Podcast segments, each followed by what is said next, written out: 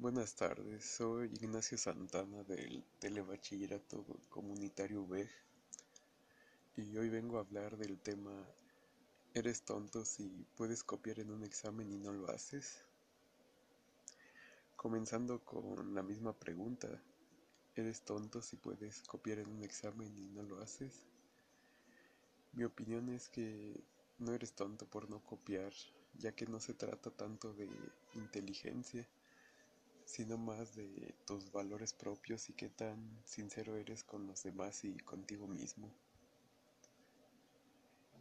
Me he basado en el autor Sócrates y su filosofía tan ética, honesta y recta que mantuvo este estilo de vida y forma de pensar hasta el último de sus días.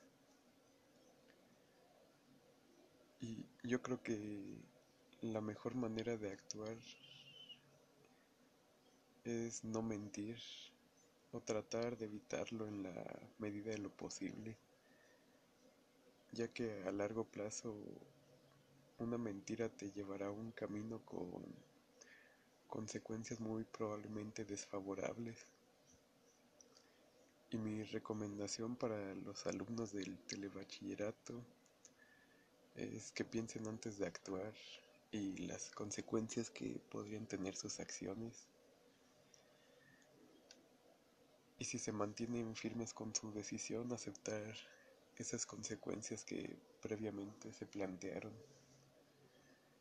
Y esto sería todo por el momento. Gracias.